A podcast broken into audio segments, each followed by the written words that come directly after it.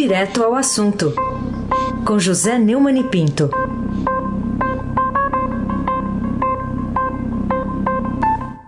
Oi, Neumani, bom dia.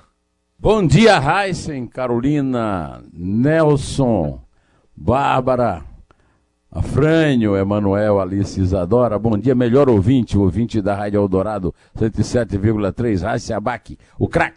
Neumani, o que você achou da participação do presidente Bolsonaro lá na, nas manifestações? No caso dele foi em Brasília que ele esteve a favor do governo dele mesmo e contra os dirigentes do Legislativo e Judiciário ontem, considerando até as recomendações, né, para ele não ir envolvendo isolamento. Eu considerei uma irresponsabilidade total, uma completa insensatez, inclusive um completo desamor à própria saúde participando de um ato a favor do governo, que aliás é uma coisa ridícula, né? Você participar de um ato a favor de si mesmo. E com críticas ao Congresso e ao Supremo, ontem o presidente teve contato direto com ao menos, segundo o Estadão, 272 pessoas em cerca de 58 minutos de interação com apoiadores na frente do Palácio. É, o, o resultado dessa que, que, eu acabei de ler, o Estadão é, conseguiu a partir de uma filmagem publicada na página do Facebook do presidente o Bolsonaro manuseou ao menos 128 celulares, trocou quatro objetos com a plateia, entre eles um boné que vestiu e cumprimentou 140 pessoas. Quer dizer, ele continua achando que o, o, o aquela coisa que eu vi o Alexandre falar no, no, no programa dele, que isso é tudo uma invenção de marketing para beneficiar a China e a Rússia. Desculpe, mas isso no mínimo é uma no mínimo é uma insensatez. Os infectologistas, aliados próximos do Bolsonaro, é, reprovaram de tudo. Mas tem um monte de bolsonaristas aqui me descendo a lenha, porque eu disse, é, eu, eu, falei no meu, no meu vídeo que está no, no, no Facebook, no YouTube, dizendo exatamente, Bolsonaro siga o, o Trump. O Trump também estava assim, querendo fazer demagogia eleitoral, como o Bolsonaro está querendo, e no fim foi obrigado a, a, a se adaptar à realidade, porque os riscos são enormes. Inclusive, esses riscos são ah, advertidos pelo Ministério da Saúde, que votou, votou orientar ontem que se evitem aglomerações e contatos próximos, é o mais ajuizado a fazer. O presidente já está dando negativo faz tempo. Ah, ah, oi? Não, pode continuar, Neumann, pode continuar. A recomendação vale para manifestações, shows, cultos, encontros, entre outras atividades, informou. O ministro tem sido uma pessoa de juízo no meio daquela, desse antro de loucura que é o bolsonarismo. Né? O, o, o Luiz Henrique Mandetta disse ao canal CNN que o Brasil é, é, que é, participar de aglomerações é completamente equivocado. Bolsonaro disse que deve lealdade do povo, pois está na hora de provar isso. Provar isso é recomendar que todos fiquem em casa, evitem aglomerações na rua e colocar tropas do exército. Eu ouvi até o, o Godoy falando nessa possibilidade agora há pouco. E recomendar todos em casa, e que as tropas garantam a obediência a essa ordem. Carolina Ercolim, tintim por tintim. Neumani, queria saber, é, na sua opinião, quais foram as consequências, é, de fato, dessa viagem do presidente Bolsonaro à Flórida, na introdução do Covid-19 também na cúpula dos poderes aqui brasileiros e dos Estados Unidos? Pois é, eu vi até o Heisen comentando aí, o Bolsonaro ainda tem que fazer um exame amanhã. Ele está isolado, está rompendo o isolamento médico. Agora, até agora, a notícia são de 11, 11 infectados. O secretário de Comunicação, Fábio Weingarten, seu adjunto, Sami Lieberman, além do encarregado de negócios do Brasil nos Estados Unidos, Néstor Fossa, que vai ser o embaixador, o senador Nelson Trade. Também confirmaram o diagnóstico a advogada Karina Cufa, o publicitário Sérgio Lima, tesoureira e marqueteiro do Aliança eh, do Brasil, para o Brasil, que viajaram em voo comercial para os Estados Unidos. Essa viagem já foi em si uma enorme responsabilidade, porque a situação na Itália, de onde veio o primeiro caso, é apavorante. Além disso, a médica Esther Sabino, pesquisadora no Instituto de Medicina Tropical da Faculdade de Medicina da USP, disse ao UOL acreditar que o pico no Brasil do novo coronavírus ocorrerá entre abril e maio. A Esther foi quem liderou aquele grupo que sequenciou o vírus em 48 horas depois da confirmação do primeiro caso brasileiro da doença. O reitor da Unicamp, Marcelo Nobel, disse que a questão é que é, essa, é, apesar de estar previsto uma, uma, um surto maior em maio, essa, a velocidade, a lei das probabilidades, é enorme. Agora, neste momento, o, o, Bolsonaro pode ser o maior responsável. É bom que se diga isso para ele. Ele pode ser, poderá ser o maior responsável pelo que aconteceu no Brasil em maio. O, eh, será que ele não ouve nem o Paulo Guedes? O Paulo Guedes deu entrevista à Folha dizendo que o Banco Central tem modelos estatísticos altamente matemáticos que permitem modelar qualquer coisa. Modelaram a velocidade do contágio. A inclinação do contágio nos modelos do Banco Central é mais rápida do que nos outros países. Segundo Paulo Guedes, Estados Unidos e Brasil estariam com a taxa de contágio mais rápida do que ocorreu na China e na Itália. Foi alarmante. O jornal perguntou a ele quais eram os números do BC. Ele disse: não me lembro exatamente. Mas era algo assim. Na Itália era a previsão de 60% de contágio, aqui de 80%. Podemos atingir o pico em um mês mas tudo vai depender da prevenção. Podem continuar me chamando de covarde nas redes sociais, de, de esquerdopata, de ex-funcionário da Globo, tudo que eu não sou. Mas eu vou continuar cumprindo meu dever. Eu não sou um alarmista, eu não sou nada, eu sou apenas um brasileiro realista. O Estadão me pôs trancado em casa, como o Godoy, como uh, os que podem ir trabalhar em home work, e estou aqui. Eu, a mulher e o filho, morrendo de medo, porque eu tenho 68 anos e 11 meses, um, um estente no coração, sou cardíaco, sou diabético. Sou aí da, do primeiro pelotão que vai ser vítima desse bando de inconsequentes, a começar do presidente Bolsonaro. Aí sim, abaque, o craque. Calma que em dois meses e dois dias você vai fazer aniversário. E nós vamos comemorar. 69. O... Ah, não e... sei se vamos comemorar, né? Do, dois meses e dois dias. Tá na contagem aqui. O, o Neumann, o é, que, que você espera aí das autoridades, de um modo geral, federais, estaduais e municipais, é, depois da constatação de especialistas de que se espera uma elevação exponencial dos índices de coronavírus no inverno, que aliás a, agora, sexta-feira, começa o outono aqui no Hemisfério Sul.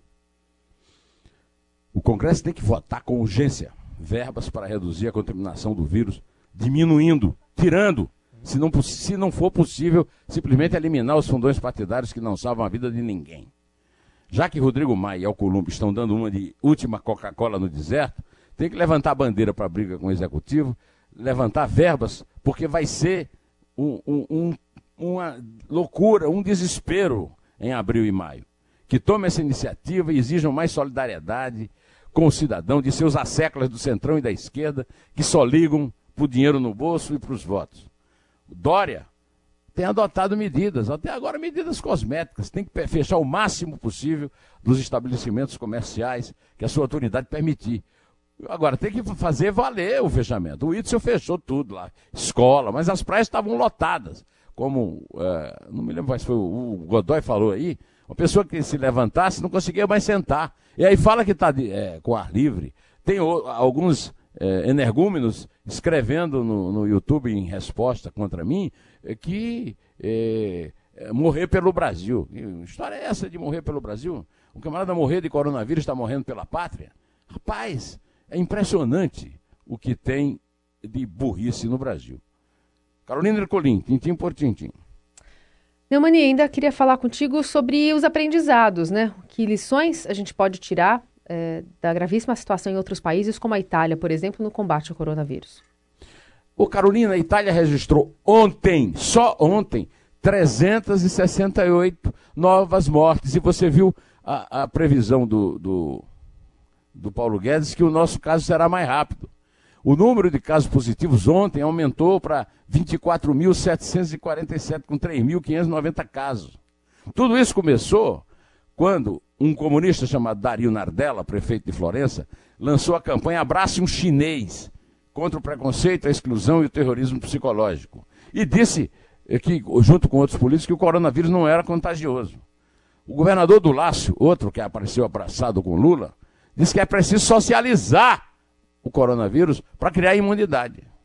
Agora, a realidade da Itália é a seguinte: o secretário da Saúde da Lombardia, que é um estado rico, rico é, disse que já não há mais vagas nas UTIs. Não dá para comparar com a situação da saúde pública no Brasil e da Lombardia. Neste sábado, 732 pacientes estavam internados com coronavírus nas UTIs da Lombardia. Dez dias atrás eram 244. O Vaticano anunciou domingo que as celebrações litúrgicas da Semana Santa serão na Praça São Pedro sem presença de fiéis. Mas aqui, ontem de manhã, eu acordei com Isabel e, e, e o Arthur assistindo a missa de Padre Marcelo, lotada. E esse completo insano, dando comunhão normalmente, pondo a mão em contato com a saliva de todos. É, é, é o Bolsonaro da igreja. Ontem morreu um dos maiores arquitetos da Itália, Vittorio Gregotti, o cara que desenhou o, o, o Estádio Olímpico de Barcelona para a Olimpíada. Morreu de coronavírus com 92 anos, não sei se estou atrasado, porque a mulher estava morta, a mulher dele. Raíssen Abac, o craque.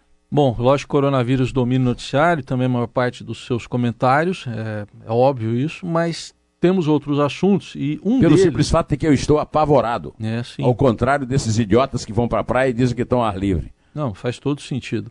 Mas, é, o Neumann, tem outros assuntos também, e um deles é o seguinte: a, tem uma notícia de que a Lava Jato mandou lá para o ministro Edson Fachin, que é o relator da própria Lava Jato no Supremo, é, uma notícia apontando crimes do senador Renan Calheiros.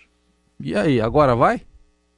É, a subprocuradora-geral da República, Lindura de Araújo, encaminhou ao ministro do Supremo, é, Edson Fachin, relator da Lava Jato, uma devassa da Receita Federal que resultou em representação criminal contra o ex-presidente do Senado, Renan Calheiros, derrotado, fraudo, fraudado, não, reeleição fraudada pelo Davi Alcolumbre no âmbito da Operação Lava Jato. Os documentos vão abastecer o inquérito que mira a suposta compra do apoio de MDBista à reeleição da ex-presidente Dilma pelo valor de 40 milhões teriam sido repassados pela JF. É, essa acusação mostra a leniência da Justiça Eleitoral e do Supremo Tribunal Federal em relação ao combate à corrupção. Mas será que vão criar juízo? Será que Dilma Mendes vai criar juízo? Carolina Ercolim, tintim por tintim. Queria ainda saber de você que citação você gostaria de fazer no início dessa semana, que você mesmo disse que é fatal né, para as dimensões da crise sanitária que o Covid pode provocar no Brasil, para se despedir aqui dos nossos ouvintes. Quem disse foi Marcelo Knobel, é, reitor da Unicamp, universidade criada pelo meu amigo Zeferino Vaz, uma da, uma da é, ensino de ponta no Brasil.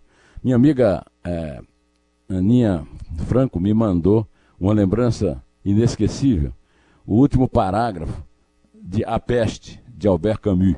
Eu vou tomar a liberdade de ler para vocês, porque o Albert Camus, que foi o, Camus, que foi o vencedor do Nobel de Literatura em 57, é um profeta, profetizou o terrorismo e agora, com A Peste, que foi um livro, na verdade, de denúncia contra o nazismo, está profetizando o que está acontecendo na Europa, na França. É, ele era um argelino, mas de origem francesa, Pierre Noir. Vou ler o, o, esse parágrafo para todos esses aí, meu amigo Alexandre Garcia, meu amigo Jacó Pinheiro Goldberg, todos que estão reclamando do, do apavoramento da gente. Na verdade, ao ouvir os gritos de alegria que vinham da cidade, Rieu lembrava-se de que essa alegria estava sempre ameaçada, porque ele sabia o que essa multidão eufórica ignorava e se pode ler nos livros. O bacilo da peste não morre, nem desaparece nunca.